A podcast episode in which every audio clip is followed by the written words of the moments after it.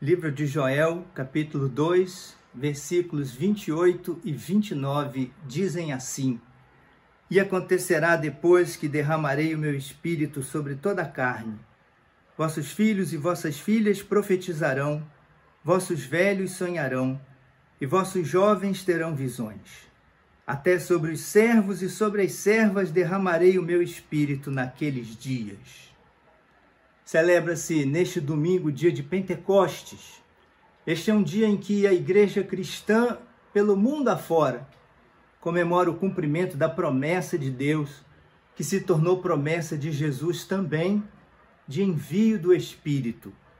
Meu Espírito, como lemos duas vezes em nosso texto. Quando dizemos Espírito de Deus, estamos falando de quê? Para nós cristãos, trata-se do Espírito Santo, a terceira pessoa da Trindade. Essa é a compreensão da igreja a partir do ensino do Novo Testamento. Por outro lado, é preciso saber que, para Joel e seus primeiros ouvintes e leitores, o Espírito de Deus ainda não era visto como pessoa. O Espírito era uma figura para o poder de Deus, a força vital de Deus, pela qual ele se fazia presente e atuante no mundo e em meio de seu povo e em pessoas escolhidas desse povo. Não se conhecia naquela época o mistério da Trindade. É que Deus se revela progressivamente. No tempo do Antigo Testamento, a tônica da revelação estava no fato da sua unicidade. Deus é único, uno e único. Único para Israel no primeiro momento, mais tarde, desde o exílio babilônico, único em termos absolutos, no sentido de único Deus que há. No mundo cheio de deuses, isso já era uma novidade suficientemente grande e profunda para ocupar a mente das pessoas. E note que, mesmo dentro do Antigo Testamento, a revelação já é progressiva. Só a partir de Jesus Cristo a humanidade passa a conhecer esse outro aspecto complementar do caráter de Deus, que ele é também trino. Uno e trino. Triuno. Um só Deus que subsiste em três pessoas: o Pai, o Filho e o Espírito Santo. Algo também inteiramente novo e singular na história das religiões. Assim crê e prega a igreja cristã. Para a igreja, portanto, o Espírito Santo é uma pessoa. O Espírito de Deus é a sua presença pessoal em nós, em nosso meio e dentro de nós. Não apenas Deus é por nós, não apenas Deus esteve entre nós no Verbo encarnado, mas ele habita hoje em nós, na igreja, em cada crente, pelo seu Espírito. São chegados os últimos tempos, o que é indicado no texto por dois termos, um no início do versículo 28 e outro no fim do versículo 29. Depois e naqueles dias. São tempos em que se inaugura uma nova fase nas relações entre Deus e os seres humanos. Tempos que se abrem com o derramamento do Espírito de Deus no dia de Pentecostes. Deus em Pentecostes derramou o seu espírito. O que aprendemos do texto de Joel sobre o derramamento do espírito de Deus? Em primeiro lugar, que todos os que são de Deus recebem o espírito de Deus. A promessa anunciada por Joel e cumprida em Pentecostes fala de um dom derramado sobre toda a carne seja qual for o alcance, bem como o sentido da expressão toda a carne, é certo que ela diz respeito a todos aqueles que integram o povo de Deus, referidos no texto como vossos filhos e vossas filhas, vossos velhos, vossos jovens. Povo no qual também acham espaço os servos e as servas. Diz o livro de Atos, no capítulo 2, que todos os que estavam reunidos no dia de Pentecostes ficaram cheios do Espírito Santo.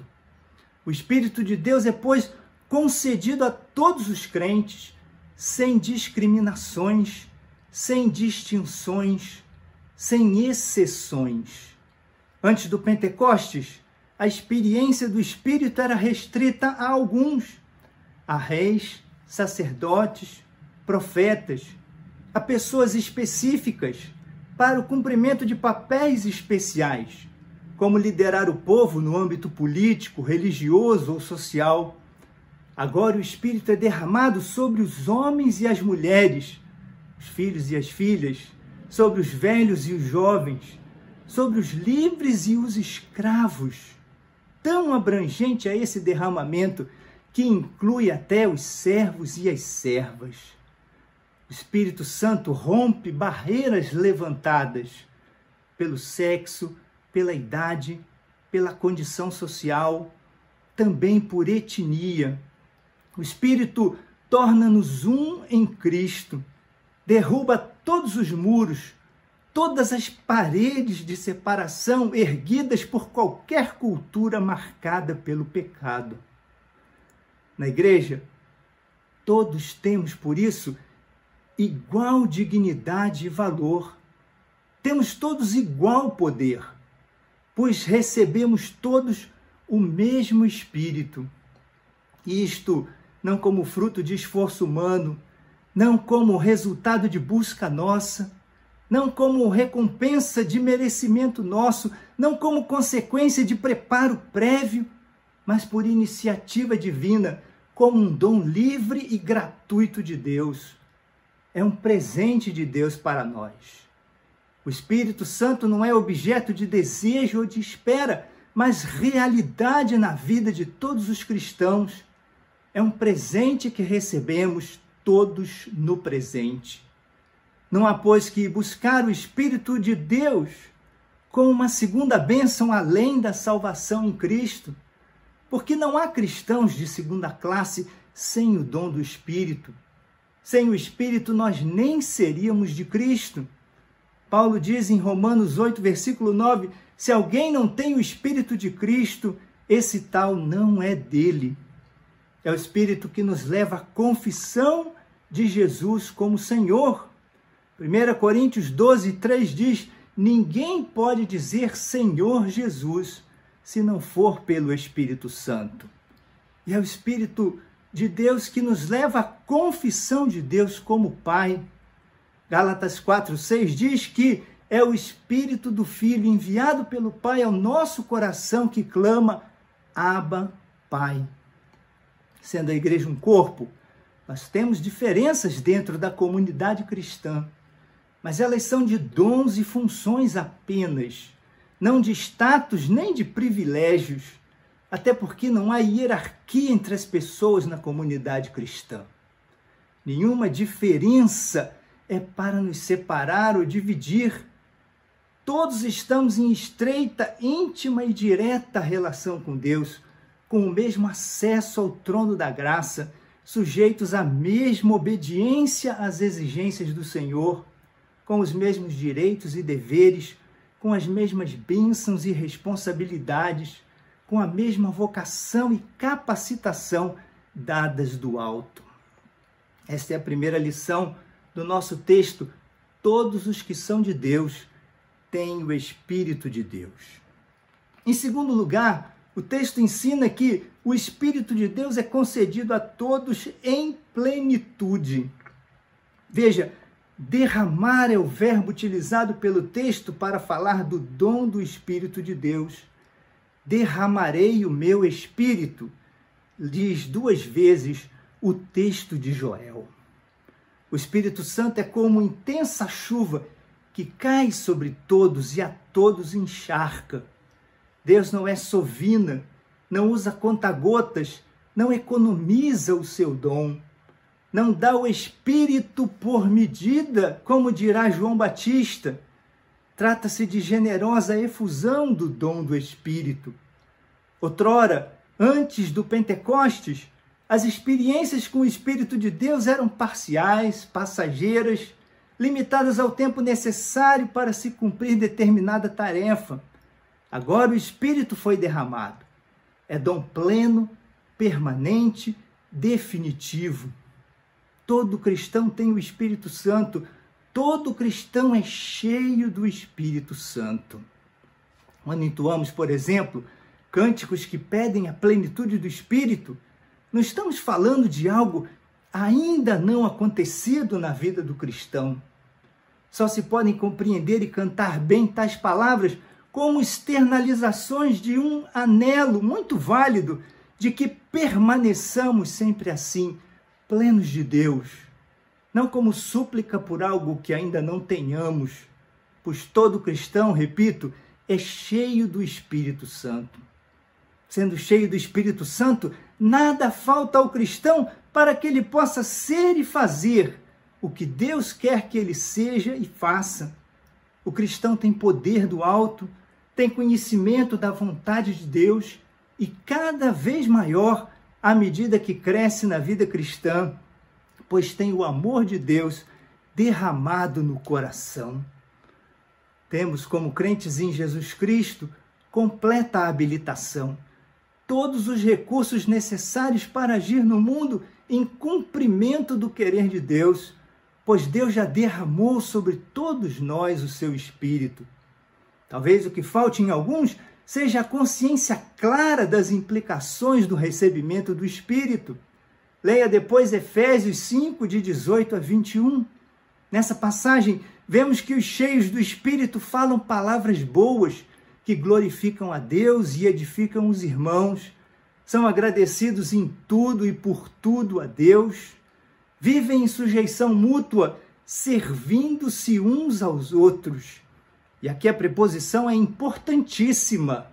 Os crentes não vivem servindo-se uns dos outros, mas servindo-se uns aos outros.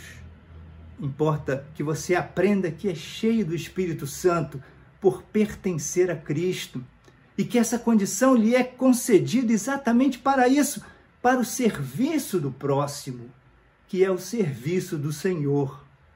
Chegamos assim, então, a uma terceira lição.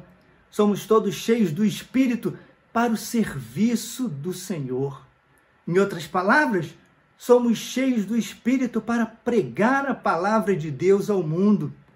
O texto expressa isso por três verbos: profetizar, sonhar, ter visões.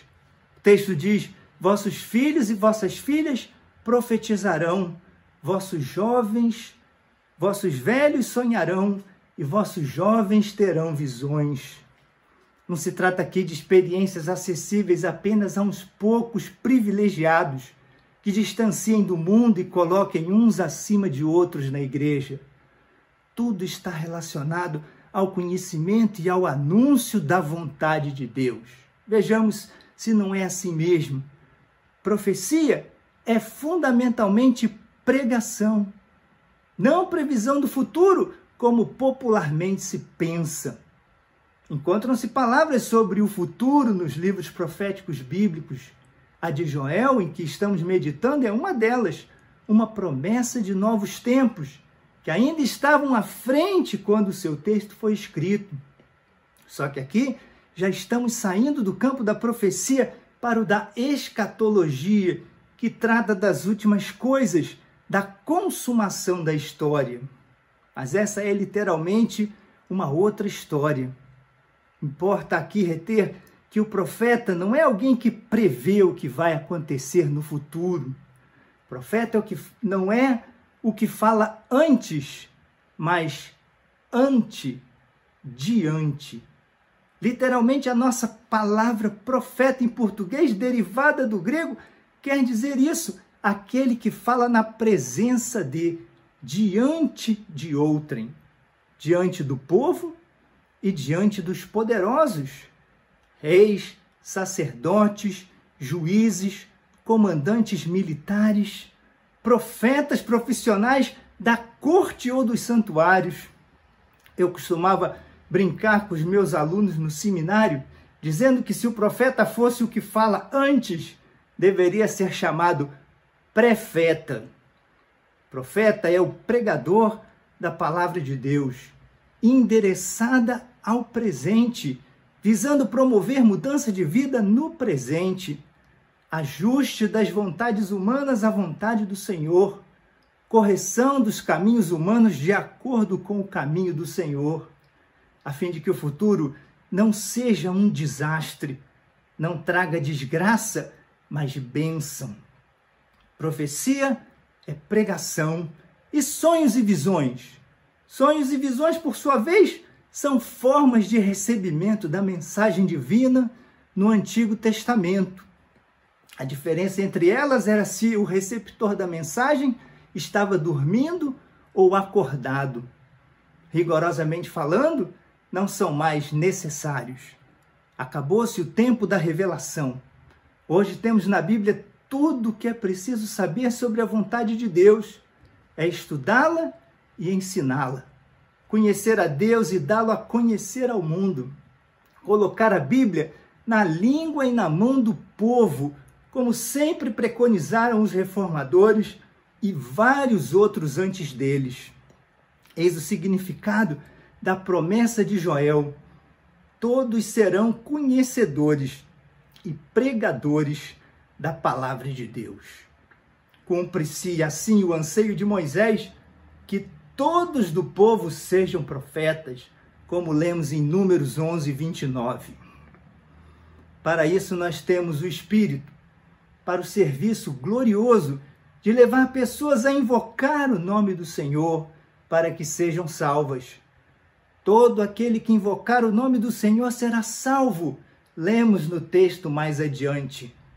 Invocar o nome do Senhor significa buscá-lo em oração, confiar nele, contar com o seu socorro, adorá-lo e servi-lo de coração, em resposta ao seu chamado para uma vida eterna em sua comunhão de amor.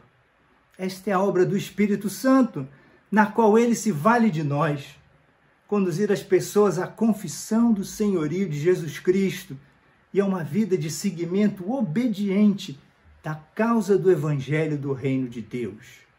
Para isso, o Espírito nos enche e nos usa para servir.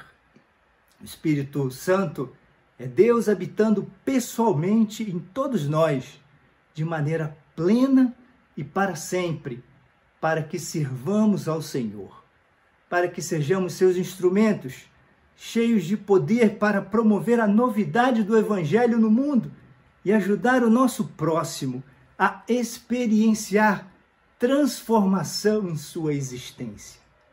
Temos tudo para fazer com êxito a vontade de Deus, levando pessoas ao encontro do Cristo vivo e vencedor da morte. Seja essa a nossa razão de viver e que Deus continue abençoando a caminhada da igreja sob a orientação do seu Espírito. Amém.